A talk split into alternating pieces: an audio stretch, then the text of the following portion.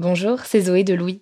Ça fait maintenant deux ans que j'ai la chance de travailler pour Louis Média et que vous entendez ma voix sur vos podcasts préférés. Travailler pour quelque chose qui a du sens pour moi, c'est essentiel à mon épanouissement au quotidien. Et vous, comment se passe votre relation au travail? C'est plutôt épanouissant et enthousiasmant ou plutôt boule au ventre et des motivations? Si vous êtes dans le deuxième cas et que vous comptez chaque semaine le nombre de jours qui vous séparent du week-end ou des prochaines vacances, je vous recommande plus que jamais le parcours Chance, partenaire d'émotion. Chance est une communauté d'entraide professionnelle pour aider chacun et chacune à trouver sa place dans le monde du travail. La communauté Chance a une méthode unique qui a fait ses preuves. La première étape, c'est celle du bilan de compétences. En trois mois seulement, vous allez pouvoir redéfinir vos objectifs pro et renouer avec ce qui vous anime vraiment, avec l'aide d'un coach professionnel qui vous sera dédié. La deuxième étape, c'est celle du passage à l'action. Une fois votre projet défini, toute la communauté Chance sera à vos côtés pour donner vie à votre projet. Un collectif hyper engagé, prêt à vous épauler et à vous ouvrir son réseau. Si ce message résonne en vous, je vous invite à vous rendre directement sur le site chance.co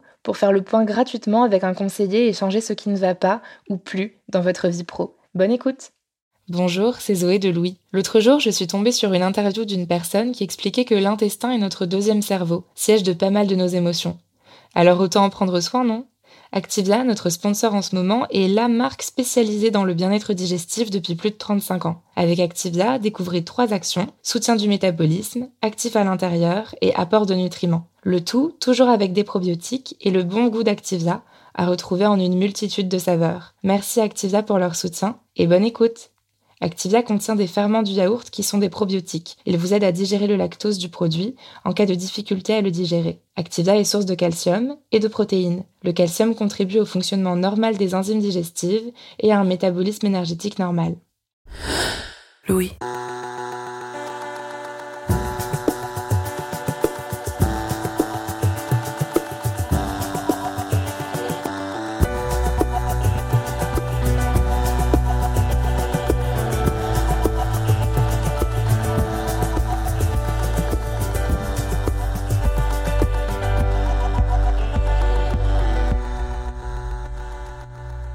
Tout réussi, euh, mais là maintenant je suis en poste et ça se passe super bien en plus. J'arrive à monter des projets, à obtenir des financements. Et donc je suis trop contente. Et en même temps, euh, bah, quand j'obtiens euh, 70 000 euros, euh, je me dis mais mais enfin ils m'ont donné 70 000 euros. et mais je sais pas faire ça. Moi je suis censée gérer de l'argent, des milliers, des centaines de milliers d'euros. J'ai jamais fait ça. moi, je, je, gère 500 euh, balles sur mon compte et c'est déjà énorme. Euh, ça, ça me paraît démesuré euh, par rapport à moi et par rapport à ma petite personne, en fait. C'est très difficile un peu à gérer, on va dire, au jour le jour, où il faut, faut que je me fasse un peu violence en me disant, mais, mais t'as les compétences, tu vas y arriver. Si t'es arrivé jusque-là, c'est pas pour rien. Et c'est très pesant. Celle que vous venez d'entendre, c'est Cécile. À 31 ans, elle est ingénieure de recherche en chimie du vin. Malgré sa réussite professionnelle, au quotidien, Cécile ressent un malaise. Ce malaise, c'est l'impression de ne pas être à sa place, d'être arrivée à cette position par hasard, par chance, voire même par erreur, mais certainement pas grâce à ses compétences. Ce malaise, il a un nom que vous connaissez sûrement, le syndrome de l'imposteur. Peut-être que ce que Cécile a commencé à décrire vous parle, ou fait écho à ce que vous ressentez, mais gardez pour vous. C'est même assez probable, puisqu'au moins 20% de la population serait concernée par ce syndrome, selon des questionnaires de mesure élaborés par des psychologues. Alors ces personnes comme Cécile qui souffrent d'un syndrome de l'imposteur ont-elles raison de douter d'elles-mêmes? Et lorsque tout prouve qu'elles sont compétentes, voire carrément brillantes, comment se défaire de ce syndrome qui peut être très lourd à porter au quotidien? Je suis Marion Botorel, bienvenue dans Émotion au travail.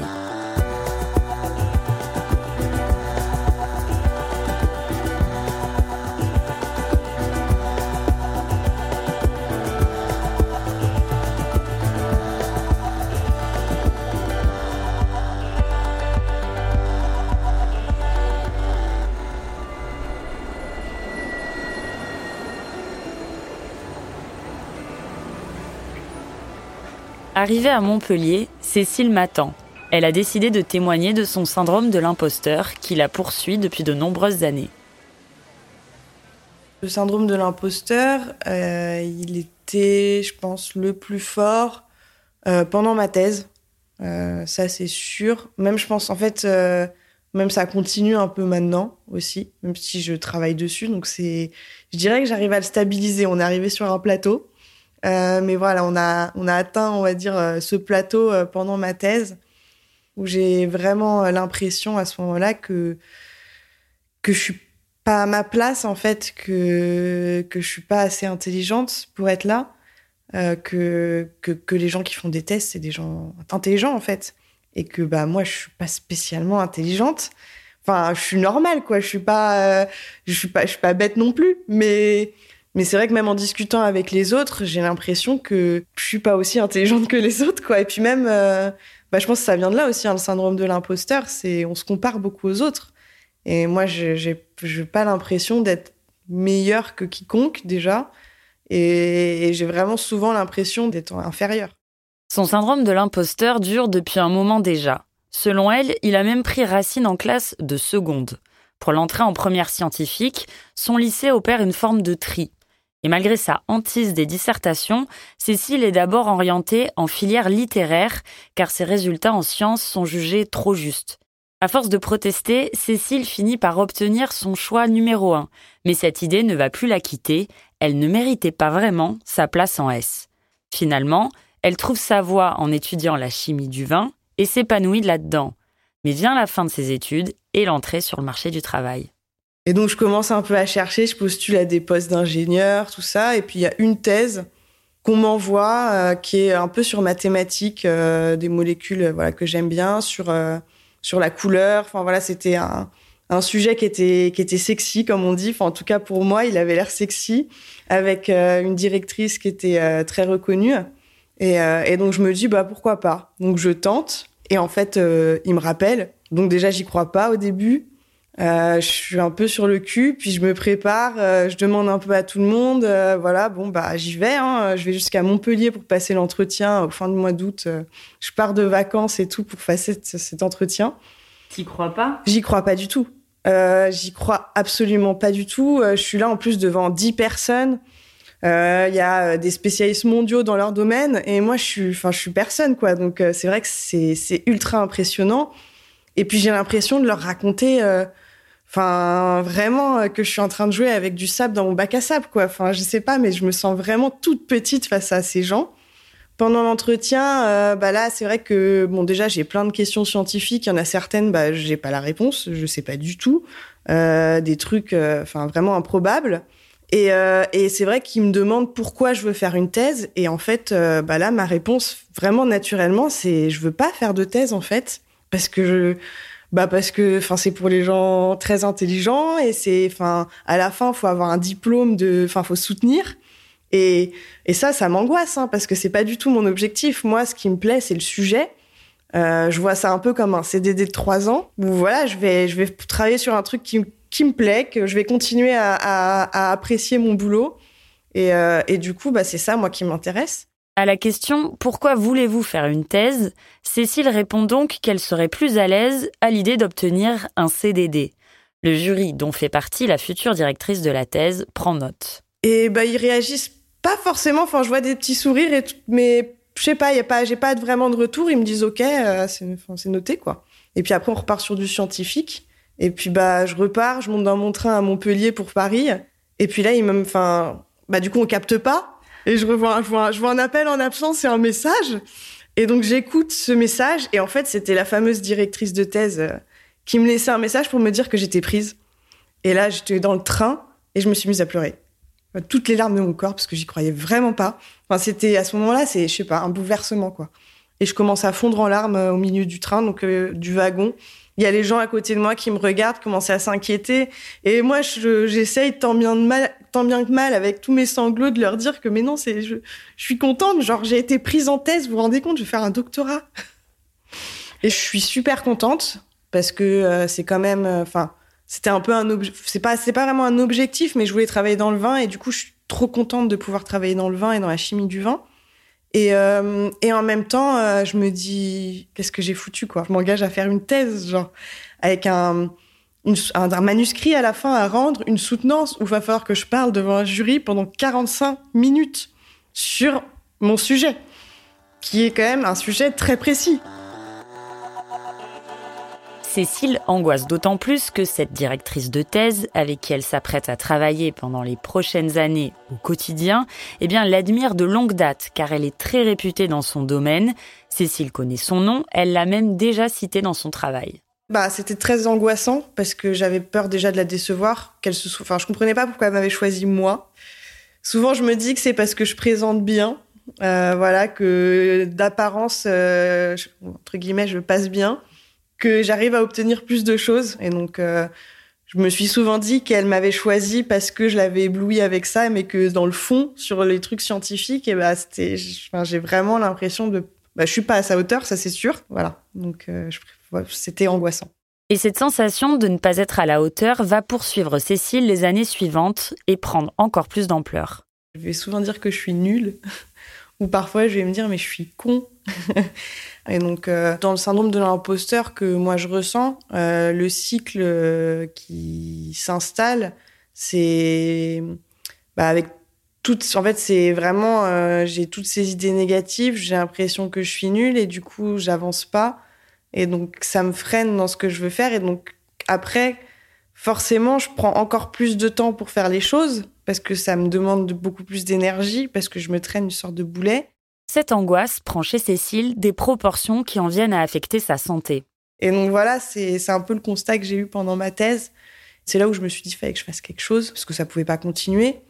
Ça faisait quand même pas mal d'années où j'avais des symptômes physiques par rapport au stress. J'ai des migraines, mais des migraines qui en viennent jusqu'à, bah, qui au bout d'un moment, à cause de la douleur, je me mets à vomir. Et puis en fait, au bout d'un moment, euh, parce que je m'arrête jamais de vomir, bah, je, je tombe dans les pommes d'épuisement. Alors est-ce que Cécile a raison de douter d'elle-même? Est-ce qu'objectivement, elle a de quoi se faire vomir de douleur et d'angoisse parce qu'elle n'est pas à sa place? Il y a un moment dans le parcours de Cécile qui est particulièrement éloquent à cet égard. Alors qu'elle n'a pas encore fini sa thèse, elle décide de s'inscrire au concours externe des laboratoires publics.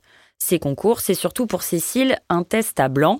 Elle se présente cette année-là au concours pour savoir à quoi les épreuves ressemblent et pour arriver mieux préparée pour la prochaine édition.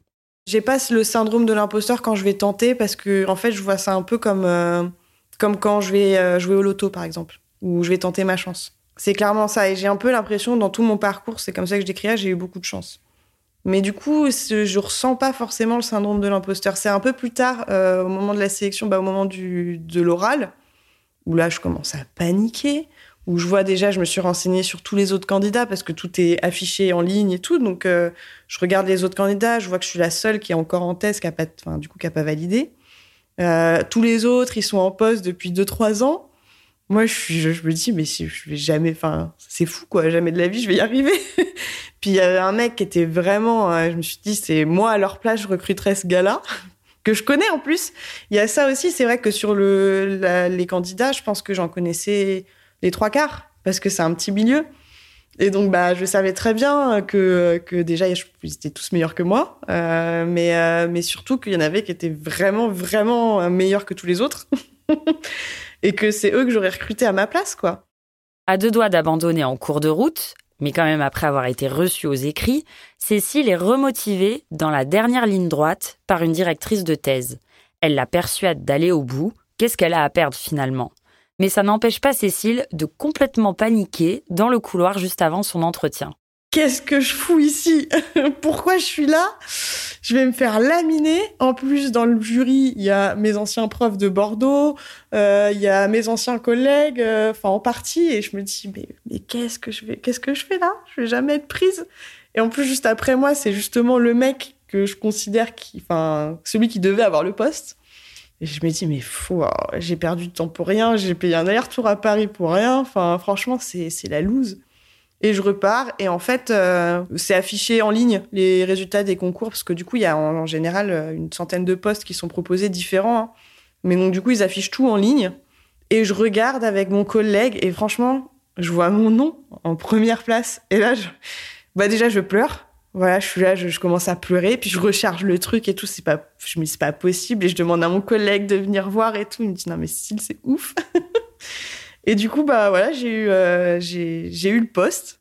Une réussite d'autant plus remarquée dans son milieu que d'habitude, pour espérer obtenir un poste dans la recherche publique, après un doctorat, il faut d'abord occuper des postes dits de postdoc, parfois pendant plusieurs années.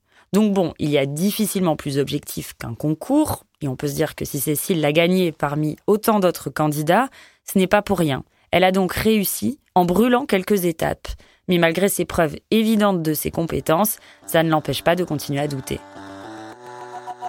Bonjour, c'est Zoé de Louis. Dans Émotions au travail, on décrypte toutes les émotions qui vous traversent et vous bousculent parfois dans votre vie professionnelle. Aujourd'hui, j'aimerais vous parler d'un podcast super inspirant, Bienvenue dans l'ascenseur, animé par Anne-Cécile Sarfati.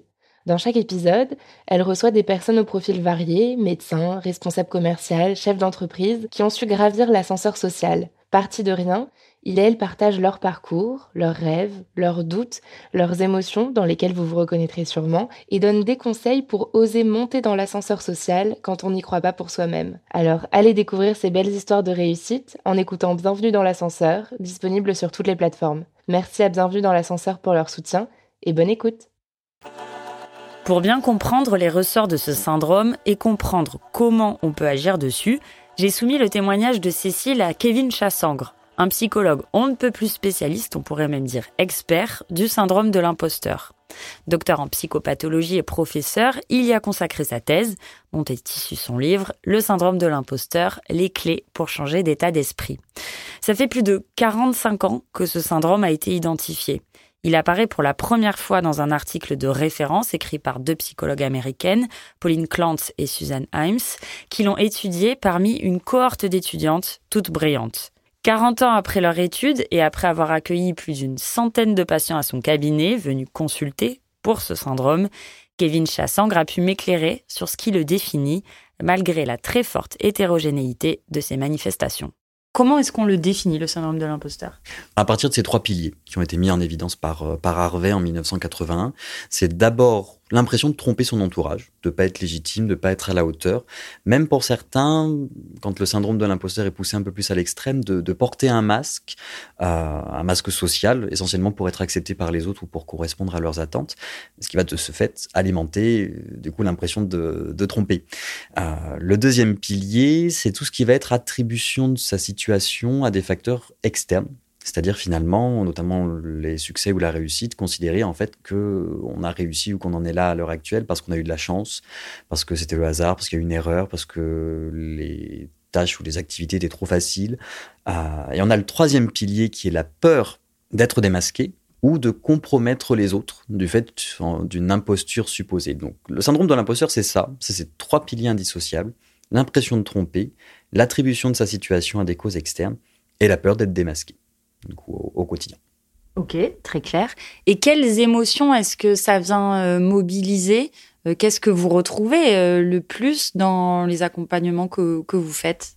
Alors, il y a un top 3 d'émotions qu'on retrouve dans le syndrome de l'imposteur. C'est l'anxiété ou la peur, la culpabilité et la honte. Et ces trois émotions, ce top 3, vont constituer, en fonction de leur intensité, une grande détresse justement euh, bah, associé à ces sentiments d'imposture. Tout un joyeux cocktail, donc, qu'on retrouve dans le témoignage de Cécile. Alors comment est-ce qu'on peut s'en dépêtrer de ces émotions qui sont quand même assez plombantes? Comment ça se passe et en quoi consiste étape par étape la thérapie? Donc la thérapie, elle va se dérouler par étapes. Il y en a quatre. On a quatre de étapes. La première, c'est d'abord vraiment d'identifier qu'on a un syndrome de l'imposteur. On l'identifie en lisant des articles sur le sujet, en écoutant du coup, des émissions sur le sujet, des podcasts.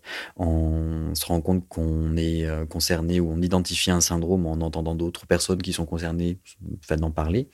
On l'identifie avec un questionnaire aussi, pour être sûr. Et ensuite, on va passer à l'étape de compréhension. Comprendre un syndrome de l'imposteur, c'est comprendre justement ben, d'où il vient, d'où il prend racine, depuis quand il s'active, euh, qu'est-ce qui le renforce, euh, qu'est-ce qui pourrait l'atténuer aussi Donc, l'idée, c'est de comprendre, comprendre aussi finalement tous nos conditionnements qu'on appelle notre profil cognitif. Comment est-ce qu'on interprète en fait les situations? Ça prend un petit peu de temps, mais l'idée c'est vraiment euh, d'avoir toutes les bases en fait, tous les leviers pour ensuite passer à la troisième étape, qui va être l'étape d'acceptation. Alors acceptation, qu'est-ce que ça veut dire? Ça veut dire accepter qu'on a un syndrome de l'imposteur et que c'est pas un fait. En fait, c'est accepter de se tromper sur soi ce qui est une horreur, en fait, dans le processus, euh, enfin, pour une personne qui a un syndrome de l'imposteur, parce qu'il y a cette peur de l'échec et cette hantise de se tromper. Et en fait, depuis le début, avec un syndrome de l'imposteur, on se trompe sur soi. Donc, c'est comme s'il y avait un gouffre, finalement, qui s'ouvrait. Mais pourtant, on a besoin de passer par cette étape. Un syndrome de l'imposteur, c'est pas un fait. Qu'on interprète des situations avec plein de biais cognitifs, issus de tout un bagage, en fait, familial, éducationnel, enfin, de l'ordre de l'éducation, euh, sociétale, etc donc on a besoin d'accepter qu'on se trompe pour ensuite passer à la quatrième étape effectivement qui est d'atténuation avec le fil conducteur principal donc qui est l'acceptation inconditionnelle de soi. C'est de considérer que notre valeur intrinsèque en tant qu'individu ne dépend absolument pas de notre performance ou de l'approbation des autres. Et ça, c'est ce qu'on retrouve beaucoup, alors dans plein de problématiques, mais dans le syndrome de l'imposteur encore plus, l'idée de définir sa valeur personnelle en fonction de sa productivité, en fonction du regard de l'autre. Euh, donc une valeur de soi qui serait conditionnée par ce qu'on fait ou par le regard de l'autre. Et, et c'est hyper dangereux parce que ben, parce qu'on est en tant qu'être humain imparfait, et de surcroît faillible. Donc ça veut dire qu'on a des qualités et des défauts, euh, qu'on a des euh, possibilités d'échouer et de réussir. Euh, l'idée c'est vraiment de décorréler ça. C'est pas parce que je réussis que je suis mieux. C'est pas parce que j'échoue donc que je suis moins bien. C'est pas parce que j'ai des compliments que je suis quelqu'un qui a plus de valeur. C'est pas parce que j'ai des critiques que je suis une personne qui en a moins aussi. Pour parvenir à soulager son syndrome de l'imposteur, Cécile a elle d'abord participé à des groupes de parole. Je vois dans le catalogue de formation euh, du mentorat euh, qui est proposé par une association et qui propose de euh, faire des ateliers de parole autour de la confiance en soi, autour du syndrome de l'imposteur justement, autour de notre place dans nos laboratoires et de se faire mentorer par une femme dans la recherche. Et en parallèle, je fais une autre formation qui est là euh, bah, quelque chose sur la confiance en soi justement et sur le syndrome de l'imposteur aussi, mais spécialisé là-dedans avec une psychologue où euh, on est un petit groupe de parole à discuter et on va avoir euh, quatre réunions. donc c'est vrai que de voir qu'on était autant à avoir le même sentiment, déjà ça m'a ça m'a enlevé un poids en fait d'une sorte de culpabilité où je me dis que je suis pas la seule à gérer ce genre de, de problèmes et de et de cycles de cercles vicieux où, on n'arrive plus à avancer, mais du coup on se sent nul, mais en fait du coup on arrive encore moins à avancer parce qu'on a encore moins confiance en soi. Dans les témoignages euh, lors des groupes de parole avec euh, la psychologue, euh, ouais, je me retrouve parce que on a vraiment tous ce même ressenti. Je, pense que j'étais la, seule à parler de chance, où moi vraiment je disais bah, j'ai eu de la chance et tout a fonctionné on avait tous l'impression qu'on n'avait pas les compétences, qu'on n'y arriverait jamais, que en fait euh, la thèse ça nous paraissait être une énorme montagne et qu'on est au pied de cette montagne et qu'en fait plus on grimpe et plus les, plus on descend, enfin plus on glisse sur les graviers et du coup on descend. Et c'était vraiment cette sensation qu'on a tous exprimée euh, et se dire qu'on n'y arrivera jamais en fait et qu'on n'a pas les compétences et qu'on sait pas ce qu'on fait là et que que tout le monde va voir quand on va faire une présentation et tout ou quand on va dire quelque chose qui, qui est qui, qui va pas. Et ils vont nous démasquer, ils vont voir que qu'on n'a rien à faire ici, quoi. Et donc j'avais, je ressentais cette solitude. Et, euh, et c'est vrai que là, de me sentir euh, bah, pas toute seule, entourée, avec des gens qui, qui ressentent la même chose que moi et qui sont d'accord avec ce que je dis, et où j'ai pas besoin de mettre un masque, où vraiment ils sont d'accord avec euh, la personne derrière le masque. Et c'était ça qui était, qui était super enfin, important pour moi et qui m'a vraiment permis d'aller euh, au-delà et d'essayer de travailler en fait justement sur ça en me disant qu'en fait je suis enfin déjà je suis pas je suis pas une cause perdue je vais y arriver hein, euh, que il y a beaucoup de choses qui se passent dans ma tête euh, que c'est je peux m'auto saboter ou me ralentir parce que je suis trop stressée et parce que je me fais pas assez confiance. Et donc ça c'est quelque chose qui qui se travaille tout seul ou accompagné avec quelqu'un. Et donc bah, j'ai commencé à faire ce travail sur moi-même pour euh, bah, voilà, essayer de m'épanouir, en fait, euh, de, vaincre toutes ces peurs et, et ce syndrome de l'imposteur. Et Cécile va mieux depuis qu'elle bénéficie du mentorat au sein de Femmes et Sciences. Cette association, qui a des pendants dans tout un tas de secteurs, permet à des femmes d'échanger sur leur carrière scientifique et technique. Autour évidemment de verres de vin, Cécile a pris conscience que sa mentor, elle aussi, doutait mais sans que ça ne remette en cause ni sa légitimité, ni ses compétences. Alors depuis qu'elle a officiellement accédé à son poste, Cécile a décidé de rendre l'appareil. Elle est devenue elle-même mentor d'une jeune chercheuse et à travers ce qu'elle lui transmet, elle essaie de se convaincre elle-même. Je me fais un peu violence le fait d'être mentor parce que bah forcément c'est pas quelque chose où je me sens légitime encore. Mais j'ai l'impression en fait que j'avance. Donc je suis contente, mais c'est vrai que parfois je me dis mais la pauvre doctorante quoi, elle aurait pu avoir quelqu'un qui avait tellement plus d'expérience. Et puis bah je me fais violence, je me dis qu'en vrai je vais lui apporter d'autres choses que que moi j'ai l'expérience du concours que j'ai passé récemment et du coup moi je peux lui apporter autre chose. Le fait de mentorer quelqu'un, ça m'aide aussi à me dire que déjà, je suis, enfin, par les actes, je me montre que je suis passée de l'autre côté, que maintenant je suis euh, une chercheuse, une adulte, que j'ai un vrai travail, que euh, voilà, je, je commence ma vraie vie professionnelle.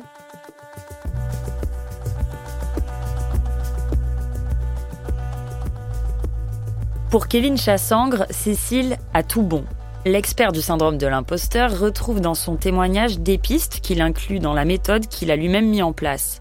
Il propose notamment à ses patients d'atténuer leur syndrome de l'imposteur au cours d'une thérapie brève, une thérapie cognitive et comportementale. Et ce que Cécile a mis en place? Y répond complètement. Alors déjà, je voudrais féliciter quand même Cécile, c'est important quand même parce que euh, euh, parce que la première étape, c'est d'en parler. Donc je voudrais la féliciter quand même pour avoir initié cette démarche justement de rechercher un mentor. Parce que je trouve ça d'autant plus pertinent qu'elle le fasse en plus à l'extérieur de son entreprise parce que euh, ça montre aussi finalement une certaine flexibilité. On n'est pas obligé forcément de parler de tout, d'être 100% authentique dans le domaine professionnel. Il y a des choses qu'on peut vouloir garder pour soi et on peut s'orienter vers un autre environnement qui va pouvoir nous aider. C'est vraiment chouette. Pour enrayer son syndrome de l'imposteur, Kevin Chassangre propose aussi de se poser trois questions simples. C'était Schulz qui avait proposé trois petites questions justement pour essayer de questionner ces, représentations justement erronées avec le, syndrome de l'imposteur et le fait que quelqu'un puisse se tromper en fait sur nous. La première question qu'elle euh, nous invite à nous poser, c'est euh, mais est-ce que la personne en fait n'y connaît rien dans son domaine? Ce serait pour ça qu'elle se trompe sur moi. S'ils n'y connaissent rien, du coup, euh, on passe à la deuxième question, c'est mais dans ce cas, est-ce que les gens sont idiots? Parce qu'ils s'y connaissent, mais ils, ils se il nous estime quand même. Donc, est-ce que la directrice de thèse de Cécile est idiote? J'en doute, du coup. Euh, donc, ça veut dire que là, la réponse serait non. Et la troisième question, c'est, alors dans ce cas, est-ce que les gens sont malveillants? Je dirais qu'il y a fort à parier que la directrice de thèse de Cécile n'était pas malveillante non plus. Donc, finalement, ça fait trois réponses négatives qui nous montrent que visiblement, la personne ne se trompe pas. Et là, ça rejoint une des manifestations du syndrome qui est le sentiment d'incongruence, en fait, où la vision de soi-même est tellement négative euh, que si on la compare à la vision juste réaliste en fait d'une personne extérieure qui aurait qu'elle aurait sur nous-mêmes, le, décalage est énorme, euh, ce qui fait qu'on ne peut pas croire finalement une différence de point de vue possible. Le, sauf que le problème, c'est que notre image de nous-mêmes dans un syndrome de l'imposteur est tellement dégradée, tellement négative qu'elle est absolument pas reflet en fait de la réalité et de qui nous sommes. Selon Kevin Chassangre, notre syndrome de l'imposteur peut être révélateur de dysfonctionnement dans notre environnement de travail. Le syndrome de l'imposteur, si on le met en plus dans un contexte, en fait, euh, s'il est là, c'est qu'il y a une raison. Bah, syndrome de l'imposteur, en fait, essayons de le voir comme quelque chose qui n'est pas non plus complètement dysfonctionnel. Euh, ok, ça révèle qu'on peut avoir, nous, en tant qu'être humain, euh, certaines interprétations qui peuvent être erronées. Ça nous arrive à tous. Mais c'est peut-être aussi un indice qu'il y a quelque chose d'autre qui cloche quelque part. Donc, essayons de voir aussi le syndrome de l'imposteur comme un indice, en fait, de. En tout cas, il y a quelque chose qui a besoin de changer. Pour Cécile, par exemple, ce syndrome était aussi un indicateur du nombre de femmes très restreint dans sa profession. Puis bah parfois, je peux avoir des petites réflexions un peu sexistes, euh, des petits, euh... enfin voilà, des, choses comme ça qui paraissent anodines, mais c'est vrai que tous les jours, euh, c'est, ça aide pas non plus à avoir confiance en soi et à se dire, je suis je suis une chef. Même moi, j'y crois pas. Donc, euh, c'est vrai que forcément, euh, parfois, je me sens, ouais, je me sens mal à l'aise. Et pour le psychologue qui nous accompagne dans cet épisode, il y a aussi d'autres injonctions sociétales qui participent au syndrome de l'imposteur. Mais c'est justement tout ce qui va être de l'ordre de la surproductivité et de la surcompétitivité. Euh, tout ce qui va être de l'ordre de la pression à la réussite et de, et de recherche constante finalement de se dépasser sans questionner ni les limites ni les ressources tant de l'humain que d'une institution. Il y a tous ces facteurs-là qui sont euh, la voie royale pour euh, activer, renforcer le syndrome de l'imposteur et surtout valoriser le fait que, euh, bah, limite, euh, bah, il faudra en avoir un syndrome de l'imposteur pour bien être intégré justement dans le monde professionnel et être sûr d'être euh, bah, justement hyper productif et, et très investi. Voilà. Donc il y a une espèce d'injonction à en plus avoir ce type de sentiment. Sauf que non, on n'est pas obligé d'avoir syndrome, on n'est pas obligé d'adhérer à ces normes productivistes qui renforcent ces sentiments. On apprend aussi à considérer l'importance du plaisir et du repos. Au niveau des recherches en psychologie positive, on sait tous les bénéfices, euh, même si ça peut paraître évident, hein, mais de, l'impact en fait des activités plaisantes sur notre système cognitif, sur euh, le développement des ressources. Donc l'idée c'est de réinstaurer ça aussi au quotidien parce que beaucoup de personnes avec un syndrome de l'imposteur ont perdu cet intérêt et cette euh, perception d'utilité en fait du plaisir, en considérant d'ailleurs que c'est inutile, euh, les activités plaisantes, ce qui est loin d'être le cas. Euh, donc on, on, va dans cette direction-là. En fait, pour Kevin Chassangre, il faut absolument écouter son syndrome de l'imposteur pour pouvoir l'analyser, prendre du recul et finalement le déjouer. Et c'est un indice, en fait, qui nous montre qu'on a besoin effectivement d'un changement travail interne ou autre. Finalement, c'est un super indice, c'est un super signal d'alarme, ce syndrome de l'imposteur. Et moins on l'écoute, plus il va devenir intense, et plus là, justement, il va devenir pour nous problématique. Et c'est justement là qu'on va avoir envie de lutter contre lui. Alors qu'en fait, thérapeutiquement parlant, ce qu'on fait, on lutte pas, on avance avec, on danse, tiens, avec notre syndrome de l'imposteur.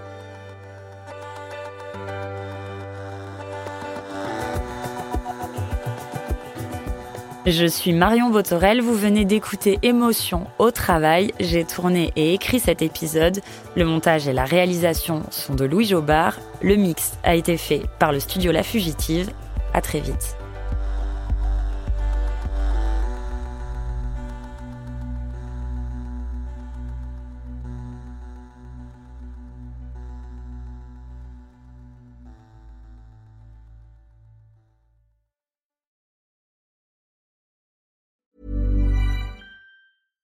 This message comes from BOF sponsor eBay. You'll know real when you get it. It'll say eBay Authenticity Guarantee. And you'll feel it. Maybe it's a head turning handbag, a watch that says it all, jewelry that makes you look like the gem, or sneakers and streetwear so fresh every step feels fly. eBay gets it. So look for the blue check mark next to that thing you love and be confident that every inch, stitch, sole, and logo is checked by experts. With eBay Authenticity Guarantee, you can trust that feeling of real is always in reach. Ensure your next purchase is the real deal. Visit eBay.com for terms. Brought to you by Lexus. Some things do more than their stated functions, because exceptional things inspire you to do exceptional things. To this select list, we add the all new Lexus GX. With its exceptional capability, you'll see possibilities you never knew existed, sending you far outside your comfort zone. But as much as the GX challenges you, it also spoils you. Its intuitive technology and luxurious features mean that wherever you go, you'll never go without. Live up to it. The all new Lexus GX.